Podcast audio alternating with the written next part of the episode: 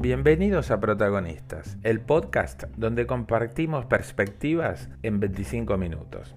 Este espacio está presentado por Aliot Advisors y Wembrandt Consulting. Soy Guillermo Ceballos. Hoy vamos a hablar de algunos temas y decisiones que deben afrontar los líderes de todo tipo de organizaciones. Obviamente, no ignoro que las pymes tienen características diferentes a las grandes empresas, empezando por la cantidad de personal y la cantidad de recursos, el capital de que disponen, la, posibilidad de llegar a mercados internacionales, que es más compleja, etc. Pero la realidad es que hay problemas comunes que se manifiestan tanto en las empresas grandes como en las más pequeñas. Vamos a pasar revista a alguno de ellos. El primero de los temas que quiero abordar es la necesidad de priorizar la mirada estratégica y táctica por sobre la operativa. Ocurre que normalmente estamos actuando de manera reactiva. Actuamos como bomberos, solucionando problemas que se nos presentan a cada momento. En alguna organización que he trabajado y que si alguno de mis ex compañeros escucha este podcast o este episodio, este, lo va a recordar y seguramente se va a reír. Teníamos un par de frases. Una todo vale uno, es decir, a todo se le daba la misma urgencia, el mismo foco y claramente algunas cosas eran prioritarias pero no, eran urgentes o eran urgentes pero no eran prioritarias, no eran importantes, no eran tan relevantes o a lo mejor era simplemente la dinámica la que nosotros mismos como líderes nos íbamos sumergiendo y nos costaba tanto salir. Yo solía usar también la expresión management express, es decir, tomar dos minutos por decisión, con la particularidad que si alguien nos preguntaba un rato más tarde o al fin de la jornada o al día siguiente por qué habíamos decidido tal cosa, seguramente ya no lo recordábamos o ya ni siquiera recordábamos haber participado en ese tema. Entonces, en este punto, tanto la pyme como la gran empresa tiene que mantener la mirada en el futuro, ¿no? en, en, el horizonte, en el norte que tiene marcado. Si tuviéramos que usar un paralelismo, probablemente tendríamos que mirar eh, un avión, es decir, un piloto de avión que este, obviamente no hay nada más planificado que un vuelo. ¿sí? El piloto sabe exactamente a qué hora va a llegar, por dónde va a pasar, las escalas que tiene que hacer, la velocidad, etcétera, etcétera. Ahora, Toda esta planificación, que es la mirada de largo plazo, que es el norte, que es la brújula, no quita que de repente se nos atraviese una bandada de pájaros y nos obligue a hacer cualquier este, maniobra inesperada. Bueno, en este caso estamos mezclando, por un lado, la mirada de largo plazo, que es el norte, la brújula, con las, las vueltas o peripecias que hay que dar para llegar allí, que es lo que en este caso nos marcaría un Waze. ¿no? Eh, en la mitología romana estaba Jano, que era el dios de los comienzos, las transiciones y los finales. Por eso Jano, que se celebraba en enero, este, era Janus, y Janus es eh, Janeiro, January y por supuesto enero. Y entonces em, estaba representado con dos caras que se tocaban por la nuca una mirando para atrás, representando el pasado y el, presente, y la otra mirando hacia adelante. Ambos perfiles este, representaban en definitiva pasado y futuro, ¿no? es decir, cómo concatenar las tres dimensiones temporales, la historia, lo que estamos atravesando, pero sobre todo teniendo claro dónde queremos llegar.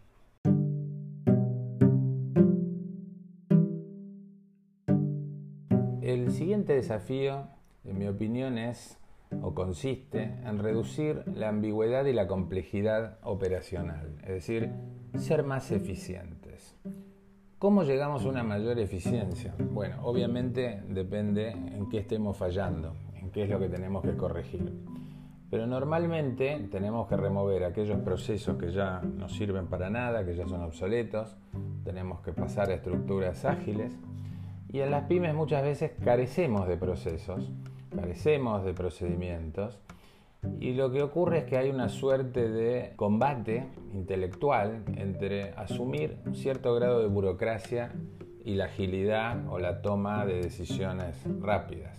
resulta que en este modelo siempre hay zonas grises que terminan generando superposiciones o áreas abandonadas de las que nadie se hace cargo.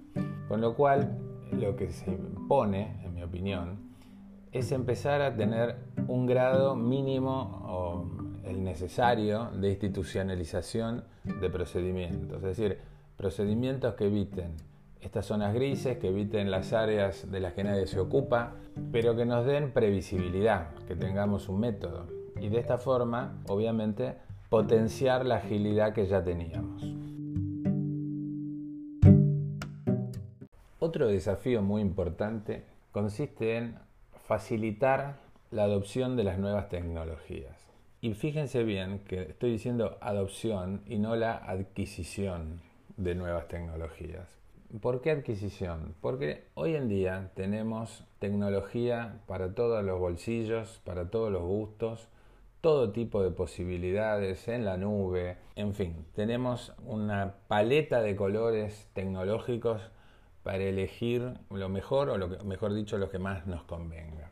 O sea, no se trata de un tema de precio, no se trata un, un tema de tener que contratar una consultora internacional que obviamente va a tener unos honorarios importantes. El tema está en adoptar esa tecnología, es decir, cómo utilizarla, cómo mantenerla actualizada, es decir, tener clara la visión de la infraestructura, cuáles son las capacidades de mi gente, cuáles son las decisiones propias que tengo que adoptar para vencer eh, la resistencia al cambio. Muchas compañías, y a veces de las más importantes, y esto me consta por experiencia laboral, adquieren software de una potencia descomunal y están absolutamente subutilizados y vuelven a planillas de Excel porque se sienten cómodos y es muy curioso ver cómo a veces este, los fines de semana, los días jueves o viernes, están todos volcando esos Excel a este software que nos pondría, podríamos disponer información online para volcarla finalmente eh, en este software el fin de semana para que el lunes en alguna reunión de directorio se pueda consultar y estén los datos. Pero la realidad es que en el día a día la herramienta es inútil. Entonces, el desafío no está en adquirir, sino está en adoptar. Un desafío con el que estamos todos absolutamente de acuerdo es que todas las empresas, independientemente de su tamaño, requieren el conocimiento profundo de las necesidades de sus clientes y visualizar a sus competidores actuales y potencialmente a los que puedan aparecer en el horizonte. ¿Cómo generar la satisfacción de nuestros clientes cuyos gustos, intereses cambian continuamente. ¿Cuál es la propuesta de valor que tenemos? ¿Cómo me relaciono con ellos? ¿Por qué canales llego a ellos? ¿Quién es mi cliente? ¿De dónde vienen mis ingresos? Para los que estén más familiarizados con herramientas de gestión, obviamente me estoy refiriendo a un ejercicio Canvas, ¿no? Es decir, empezando por la propuesta de valor, a quiénes quiero llegar. Pero tenemos que saber que los clientes no son solo los actuales. Eso está muy bien. Además de los clientes actuales, tenemos aquellos clientes que nos conocen y no nos compran. Tenemos también clientes negados, que no son negados, que nos conocen pero no nos comprarán. Y tenemos también clientes inexplorados, que son aquellos que no nos conocen y podrían o no comprarnos. Pero claramente el, sector de los no clientes es absolutamente mucho más amplio que el de los clientes. Hay un mundo ahí afuera donde se puede ir a pescar y no limitarnos a pescar en la bañera. Tenemos también que visualizar quiénes son los nuevos competidores, de dónde salen los nuevos competidores. Estamos familiarizados con los competidores con los que convivimos, quizás desde hace décadas. Un ejemplo que a mí me gusta dar es, si yo soy el señor A fabricante de tejas y está el señor B fabricante de tejas, estamos vendiendo prácticamente un commodity y la única diferencia que vamos a tener serán diferencias de precio y eventualmente de plazos de entrega. Pero estos señores que han pasado décadas compitiendo en base a, a precio y velocidad y confiabilidad de entrega, se encuentran con que mañana no es que entra un señor C a vender tejas, ingresa la división energías renovables de un Edenor, un Edesur o cualquier otro que se dedica a hacer paneles solares. Y entonces de repente estamos en un negocio que se ha transformado dramáticamente y que a lo mejor ni fuimos no fuimos capaces de ver porque vienen de afuera. Las grandes innovaciones vienen siempre de la periferia de nuestros negocios. Quienes están en un negocio determinado por mucho tiempo, obviamente son expertos y han exprimido las posibilidades de ese negocio a más no poder. Por eso es que la competencia, los nuevos jugadores, vienen siempre de la periferia, de donde no estamos preparados o no estamos atentos, porque si no estamos mirando, obviamente no los vemos venir.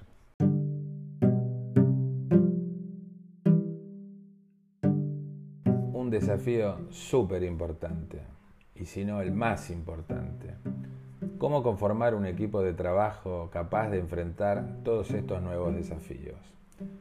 ¿Cómo consigo la gente cómo mantengo este equipo motivado, cohesionado, capacitado, adaptado para los cambios, capaz de adquirir esas nuevas capacidades, esas nuevas competencias que requiere el mundo actual, competencias digitales, competencias que es necesario incorporar en distinto grado y maestría, de acuerdo a las posiciones, y esencialmente la capacidad de desaprender. Hace mucho ya que se habla de este tema, pero la capacidad de desaprender es cada vez más necesaria porque los conocimientos se renuevan a la velocidad de la luz. Todas las organizaciones normalmente se quejan por la falta de talento, por la escasez de talento. Muchas veces las compañías pyme creen que por ser más chicas o por disponer de menores recursos no pueden conseguir los mejores talentos del mercado y están en desventaja con las grandes corporaciones. Las pymes tienen muchas ventajas para competir. También tienen desventajas, obviamente, como todo el mundo. Pero ¿cuáles son las, ventajas que tiene una pyme a la hora de contratar? Primero que el quien se incorpore va a tener visibilidad. Es decir, lo que hace, lo que haga, se va a notar. No va a ser un número dentro de una gran organización. Seguramente va a tener un mayor margen de flexibilidad, porque las pymes normalmente están poco institucionalizadas, con pocas o ninguna reglamentación interna, proceso o procedimiento. El grado de involucramiento, el ownership de esto va a ser seguramente mucho mayor y va a tener relaciones cercanas con toda la organización por un tema exactamente que tiene que ver con su tamaño y desde luego con agilidad. También está el tema de que hay mucho talento disponible y muy formado. Las grandes compañías, normalmente, en las grandes compañías, normalmente, las trayectorias laborales concluyen alrededor de los 50 años. Son muy pocos las personas mayores de esa edad que continúan activamente en grandes compañías normalmente tienen gran dificultad para ser contratadas. Esto mucho tiene que ver por prejuicios, la posible falta de energía. Posible falta de energía pudo haber sido hace 50 años. Hoy tenemos grandes empresarios de 75 años y tenemos la salud y el conocimiento y la energía como para mantenerse activo independientemente de la edad. La edad es una actitud.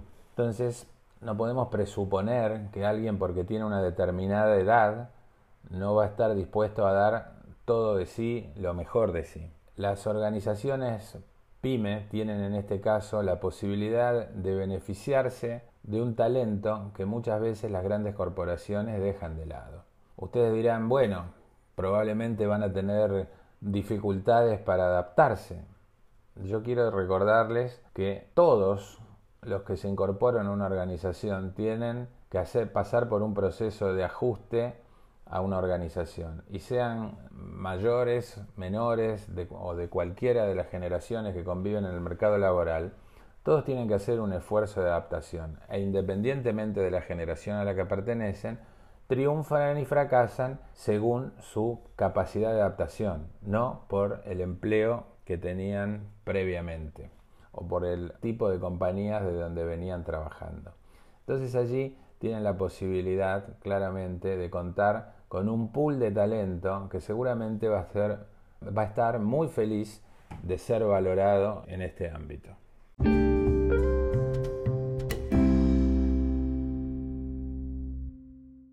Entonces, a modo de recapitulación, lo primero que tenemos que tener es clara nuestra identidad. ¿Quiénes somos? ¿Qué es nuestra organización? ¿Cuál es nuestra visión? ¿A dónde queremos ir? ¿Cuál es nuestro propósito? ¿Qué hacemos? ¿Por qué existimos?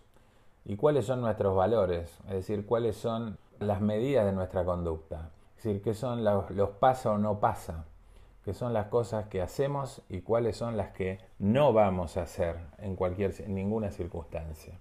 ¿Y cómo operamos? Bueno, operamos con tecnología porque se necesitan datos, se necesita leer bien esos datos, hacer inteligencia de esos datos y tomar decisiones con esos datos. Se necesita, como dije hace un, rato, aprender cosas nuevas continuamente. Y las organizaciones deben aprender como tales. Y además deben crecer generando ecosistemas, sus aliados, con quienes se complementan, con quienes pueden tener una mirada fresca de la periferia, porque esto gente que, que constituye nuestro ecosistema colabora a su vez con otras organizaciones de otros mercados o de otros tamaños. Con lo cual, los ecosistemas creo yo que son una gran apuesta y una gran medida o un gran factor de éxito para, toda organización. ¿Quiénes son mis aliados en este caso? Y por último, ¿cómo crecemos? Bueno, con estructuras ágiles, con estructuras que se adecuen a nuestro negocio, con estructuras que se entienda que hoy estamos en equipos flexibles, que no hay compartimentos estancos y que conocemos los objetivos de la organización, de nuestras áreas y conocemos cómo colaborar con nuestros colegas. Tomamos decisiones, el otro factor, tomando decisiones claras, con información y rápidamente. Y por supuesto generando talento interno y adquiriendo talento del mercado, sin distinguir de dónde viene, como dije hace un minuto. Por supuesto, todo esto está dentro, enmarcado dentro de la cultura de la organización. Como dijo el maestro Peter Drucker, la cultura se come a la estrategia en el desayuno. Entonces, todas estas cosas que querramos implementar tienen que estar sostenidas y apalancadas y ser absolutamente compatibles con nuestra cultura organizacional. Por tanto, tenemos que pensar siempre que la que posibilita o no nuestro éxito es la cultura de las organizaciones, grandes o pequeñas. Por eso es que estamos hablando de problemas comunes. No niego que hay cosas específicas, pero entre las cosas comunes está la cultura organizacional. Sin ella no hay forma humana de alcanzar el éxito. La cultura se desarrolla con la visión, con el propósito, la estrategia, el estilo de liderazgo, la estructura que armamos, cómo medimos el desempeño, cuáles son las prácticas, el contexto. Se manifiesta en el clima, en las normas, los símbolos, los valores, las cosas que creemos profundamente y que seguramente en esta época de pandemia se han puesto de manifiestos de forma impecable, con toda claridad, cuando las cosas se ponen duras, florece lo que somos, se, expresa claramente lo que somos. Y entonces, como dije, clima, normas, símbolos, valores, creencias, impacta en los comportamientos de las personas y en las decisiones de los líderes. ¿Y qué genera el éxito o el fracaso de los negocios? O sea, sin cultura no hay forma, no hay forma de éxito alguno.